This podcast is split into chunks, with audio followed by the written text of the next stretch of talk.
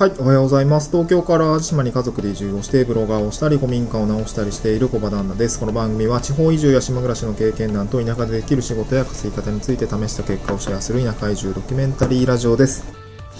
えー、っと、おはようございます。今日はですね、えー、まあ朝から更新できていますと、まあ昨日からね、えー昨日の午後からなんですけども、ちょっとまた単身赴任生活に戻ってしまって、えー、まあ戻ってしまったというのか、まあ、妻と子供がね、少し実家に帰っているので、まあ、存分に仕事をしてくださいというふうに妻から背中を押されて、まあ今、こんな状況になっているわけなんですけれども、うん。えっと、今日のトークテーマはですね、えっと、まあ、移住のお話をしたいなと思います。地域のために活動したいと思える人じゃなくても移住していいよっていう話ですね。地域のために活動したいと思える人じゃなくても移住していいよっていう話です。えっと、ことさらに、えっと、多分、なんか聞くと思うんですけども、えー、まあ、田舎って人間関係が濃いとか、うーん、まあ、うんまあ、よくそういう話聞くと思うんですよ。人間関係が濃いよとか。あと、まあ、地域に来るってことはさ、あの、地域に貢献しないといけないんじゃないのみたいな、そんな話もあったりすると思います。結構、田舎に行けば行くほどああると思いますね。あの、地方都市とかであれば別に関係ないんですけど、まあ、僕も今、3世帯6人しかいない集落に来ているんですけれども、まあ、やっぱり人間関係濃いですね。もう顔、もううん全員の顔わかるぐらいなんで、まあ、濃いかなと思ってますね。うん。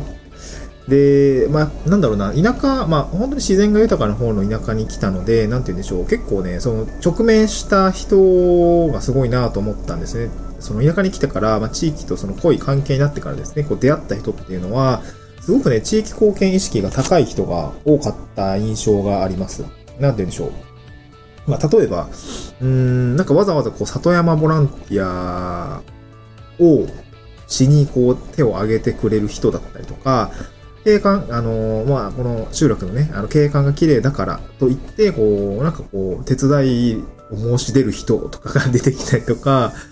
あと、まあ、普通に、なんていうんですかね、まあ、山、そう、以前ね、あの、これ、あの俺別の放送でもしたかもしれないんですけど、えっ、とね、私が来て早々、なんか山あいでなんかすごいね、なんか無知、無知、無秩序な、なんか伐採みたいなところがあって、その、こうね、山、里山整えている人たちがその話になった時にすごいね、剣幕変えて、これはあかんぞみたいな感じですごい言っていて、あー、僕はね、そんな熱量はなかったんだけれども、あ、なんか、あ、そうかそうか、なんかそうそういう事態なんだ、みたいな感じになって、あの、そすぐね、なんか環、なんか環境省の、お偉いさんの人がいるんですけど、なんかその人がなんかこう、都道府県、あ県かな？地かな？ちょっとわかんないんですけど、県の方だったかと思うんですけど、森林組合みたいなのになんかこう、いい一言物申すぞ、みたいな感じになっていて、うん、なんかこう、環境にこう、気を使ったりとか、こう地域のためにこう、なんかしているっていう人がね、すごくね、周りに多いと思う、思多かったんですよね。なんか、それがなんか僕はすごく、あ、こう田舎ってこんな感じなのかなっていうか、あのー受けたんですよね、印象を。そう。で、で、正直自分はどうなのかというと、自分はそんなにこう地域のために活動したいと思えているかというと、いや別にそんなことはないんですよね。その、まあ、地域おこし協力隊になってるのに、そんなこと言っていいの？っていう気持ちはあるんですけど、なんか結果的に自分のやってることがそういうものにつながればいいかなとは思うんですけど、なんかそもそも移住するきっかけとか、まあ、あくまでも移住の手段として地域おこし協力隊制度を使っている感じなので、私の場合はね。うん、で、目的としては、うん、まあ、も、あの、家族と過ごす時間を確保したかったりとか、その、自己実現ですよね。やりたいことをやってみたい、えーなしてみたいっていうことを、まあ目的にちょっと移住をしたくて、で、移住、じゃどうやってしようかなって思った時に、まあ、私の場合は家族も子供もいるので、えっと、いきなりちょっと脱サラして移住するのは、なかなか、当てが厳しいっていうか、まあ、お金もね、どんどん減ってっちゃうんで、そういうところは厳しいのかなと思っていて、まあ、その制度的に、まあ、固定収入があって、仕事があって、家がついてくるみたいな、そんなところはすごく僕は地域おこし協力隊で魅力的に感じていて、で、最終的にこう任期3年しかないんですけど、最終的には起業したいというか、あの、事業を起こしたいと思っていたので、まあ、これは持ってこいだよなって感じですね。脱サラする、起業するの前の、まあ、ワンクッションですよね。ワンクッション。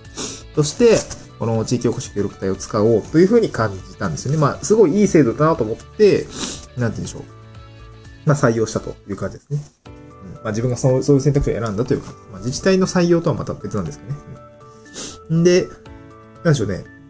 地域に入ってみてどういう風に感じたかっていうと、まあ、調和は必要なんだけど、まあ、別に目的にならなくても、まあまあまだいけるかなって感じですね。その地地域おこしっていろいろ言葉一括りにすると、なんか全部地域のために何かしないといけないっていうわけでもなくて、うん、なんでしょう。そこで、最終的には定住とか移住みたいのがね、うん。まあ一番の地域おこしになると思うんですね。人が増えるっていうことはそこにえー、まあ、家族がいればもうさらに人がついてくるし、経済も回っていくっていうような感じになりますし、まあね、あの、3世帯6人しかいない集落なので、まあ、集落の存続の危機みたいなところもあると思うんですね。結構危機的な状況ですね。まあ、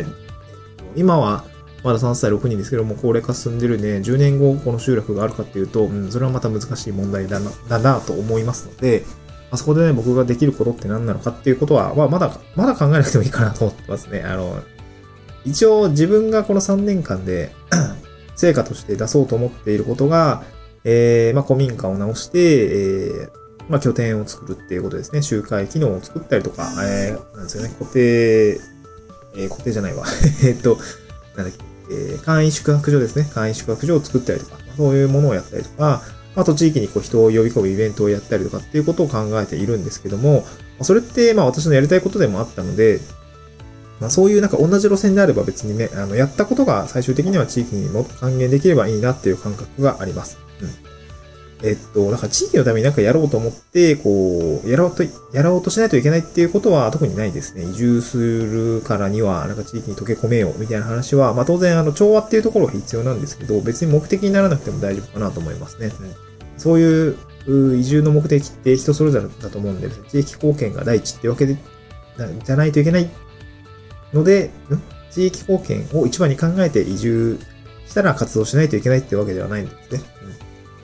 まあちょっと空気感的にはね、もしかしたら周りがみんな、なんかそうやってるからなんか自分もみたいな感じになるかもしれないし、まあそれがね、あの、好きだったらややればいいし、あの、別に好きじゃなかったらやらなくてもいいと思います。まあ、ただ、あの、あれですね、地地域によっては、あの、まあ、そろそろね、私の集落もあるんですけど、まあ、年に2、3回こう、草刈りがあったりとか、あの、速攻ですね、まあ、溝掃除とかを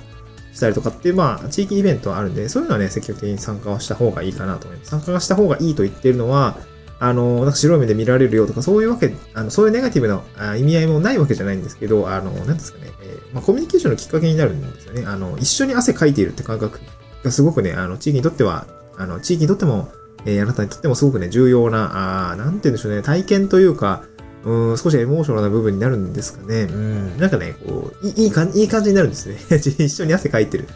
えまあ、部活仲間を想像してもらえるといいんですけど、一緒にこう苦しい練習を乗り越えていくと、まあ、絆って深まると思うんですけど、まあ、そこの部活の、なんでしょうね、中には、まあ、例えば僕もバスケットボール部で15人ぐらいいたんですけど、仲いい子もいれば、別にそんな普通ですみたいな人もいると思うんですけど、まあでも全体としてはさ、バスケ部っていいよね、みたいなそういう感じにはなると思うんですね。だから集落としては、えー、一緒に汗を、あの、その地域の活動を通して一緒に汗を流して、なんかこう、まあ、ワイワイするわけですよ。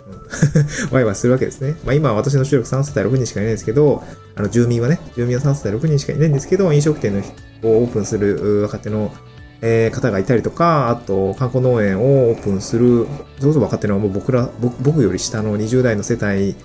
世代がですね、頑張ってくれていて、もうすごくね、楽しいんですよね。若い人たちと一緒にこう何かするっていうのはすごい楽しい。まあ自分が若い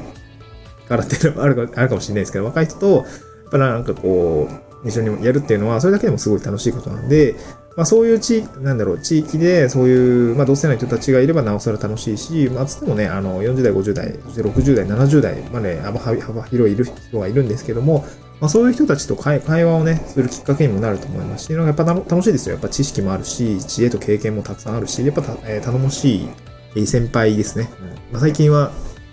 その古民家をね、あの、ここ着工するのにお祓いをするんですけど、その神社を紹介してもらったりとか、あと知恵ですよね、本当に知恵。なんかそういうね、こんな、そういうことで昔の人がやってたんだ、みたいな、そういう知恵とかね、すごく勉強になるんで、すごくいいかなと思います。本当師匠的な感じで、いつも慕わせていただいてるっていう感じですね。はい。